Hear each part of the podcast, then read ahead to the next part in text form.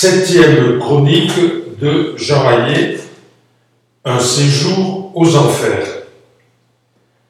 Chers adhérents de l'Université du temps libre de Tarbes et de Bigorre, je vous invite à faire avec moi aujourd'hui ce que vous faites à peu près tous les jours quand vous dialoguez avec vous-même.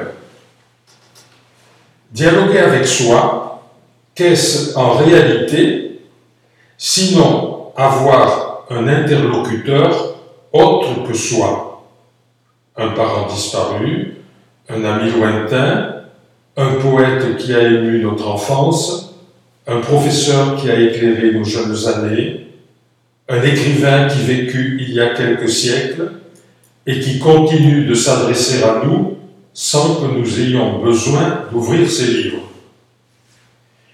Eh bien, c'est exactement ce que je vais faire aujourd'hui en me rendant dans le royaume des ombres, les enfers, afin d'y rencontrer un, penseur grec qui vécut il y a seulement 2500 ans.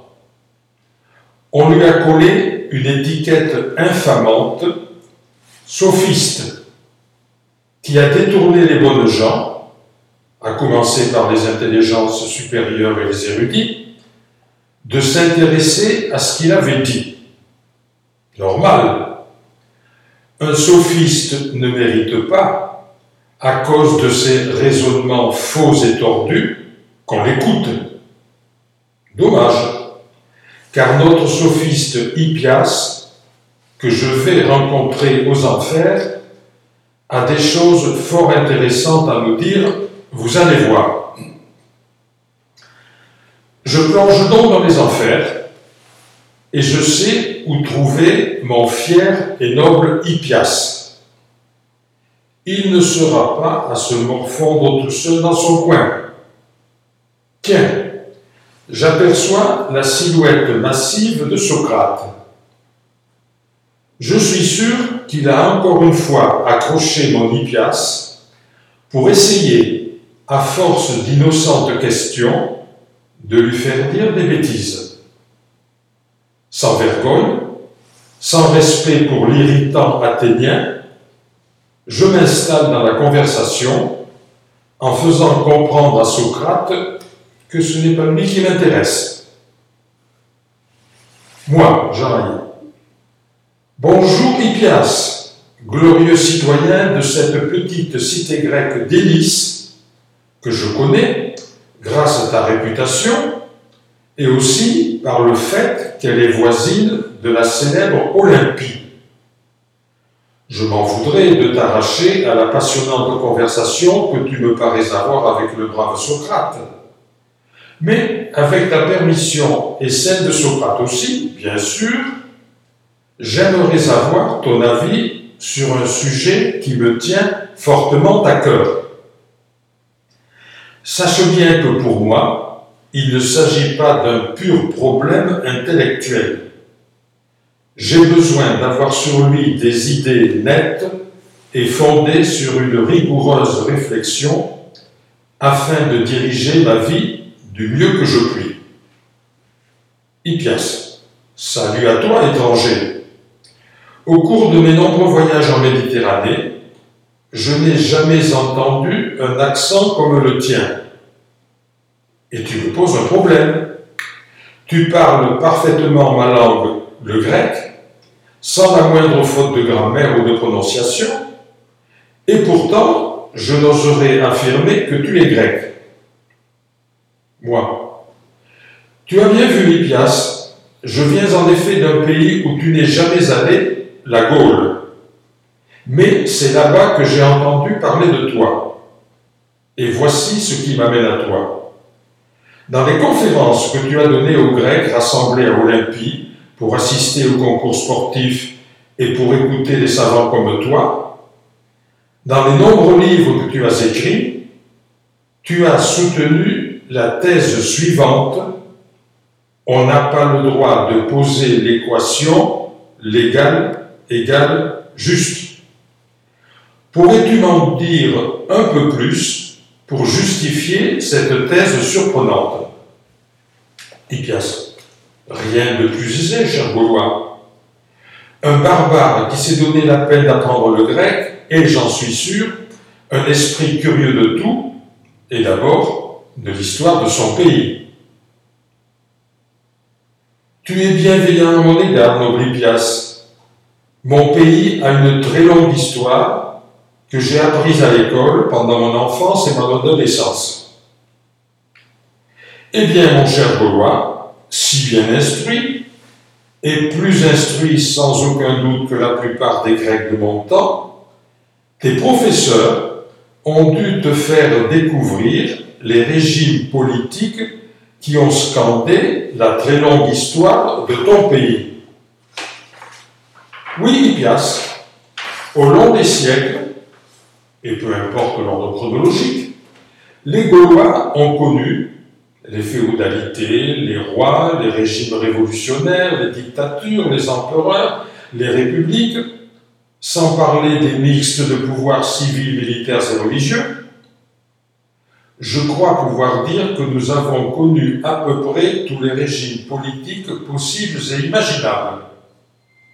Eh bien, vieux Gaulois, tu as donc appris du même coup que chacun de ces régimes politiques avait des lois différentes de celles des autres régimes politiques de ton vieux pays. Autant de régimes autant de blocs différents de lois. C'est incontestable, cher Hippias, et je vais te faire une confidence.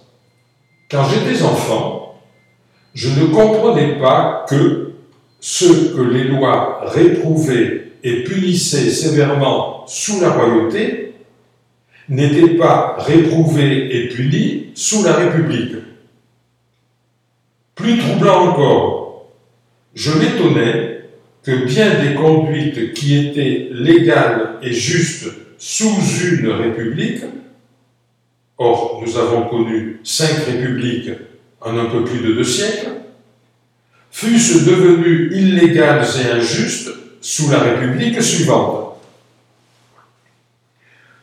Tu as si bien résumé la situation générale, mon bon Gaulois, qu'il est inutile que nous entrions dans le détail. Allons donc un peu plus loin dans l'observation des réalités historiques.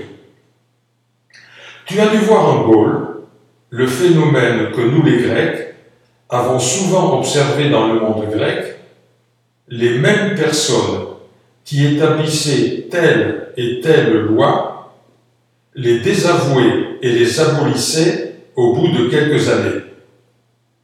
Ainsi, ce qui était légal et juste hier devenait illégal et injuste le lendemain. Étrange, non? Alors, mon bon Gaulois, que devient la belle équation que nous évoquions tout à l'heure? Légal égale juste. Le moins qu'on puisse dire, cher Hippias, c'est qu'elle se trouve dans un piteux état. On m'a appris en effet dans nos écoles gauloises que la spécificité d'une équation est d'être valable dans les deux sens, c'est-à-dire en la lisant de la gauche vers la droite et dans le sens inverse, de la droite vers la gauche. Autrement dit, si A égale B, B égale A. Et donc, si l'égal égale juste, juste égale légal. En conséquence, cette fameuse équation me contraint d'affirmer que le juste, c'est ce qui est légal, et aussi que ce qui est illégal non conforme à la loi est nécessairement injuste. Bref, ne serait juste que ce qui est légal conforme à la loi. Bravo, mon cher, vous les Gaulois, avez-vous appris tout seul à raisonner comme tu viens de le faire? Non, Noblitias, ce sont tes congénères d'Abdère, d'Agrigente, de Clazomène, d'Éphèse, d'Élise, de Milet, de Samos, d'Athènes, et j'en passe. Bref, de tous les points du monde grec, qui nous ont appris à raisonner, et à travers toi, je leur en rends grâce. Merci, brave Gaulois, de m'apprendre que nous n'avons pas été inutiles. Mais revenons à notre sujet. Nous voici en face d'une incontournable question. Si le juste ne réside pas nécessairement dans la loi, où et comment le trouverons-nous? Les hommes, qu'ils soient gaulois, grecs, perses, égyptiens, mésopotamiens, trouveront-ils le juste eux-mêmes? Je veux dire, par eux-mêmes. Ou bien devront-ils se tourner vers les dieux pour leur demander de leur faire connaître le juste? Et par quel procédé les dieux leur donneront-ils leur réponse? Tous les dieux de tous les pays donneront-ils les mêmes réponses? Ou bien se contrediront-ils entre eux? Donneront-ils chaque fois qu'on les interroge la même réponse? Et si les dieux ne répondent pas, comme tu le vois, la perte de notre belle équation provoque une foule de questions auxquelles nous devons apporter des réponses indispensables à notre vie.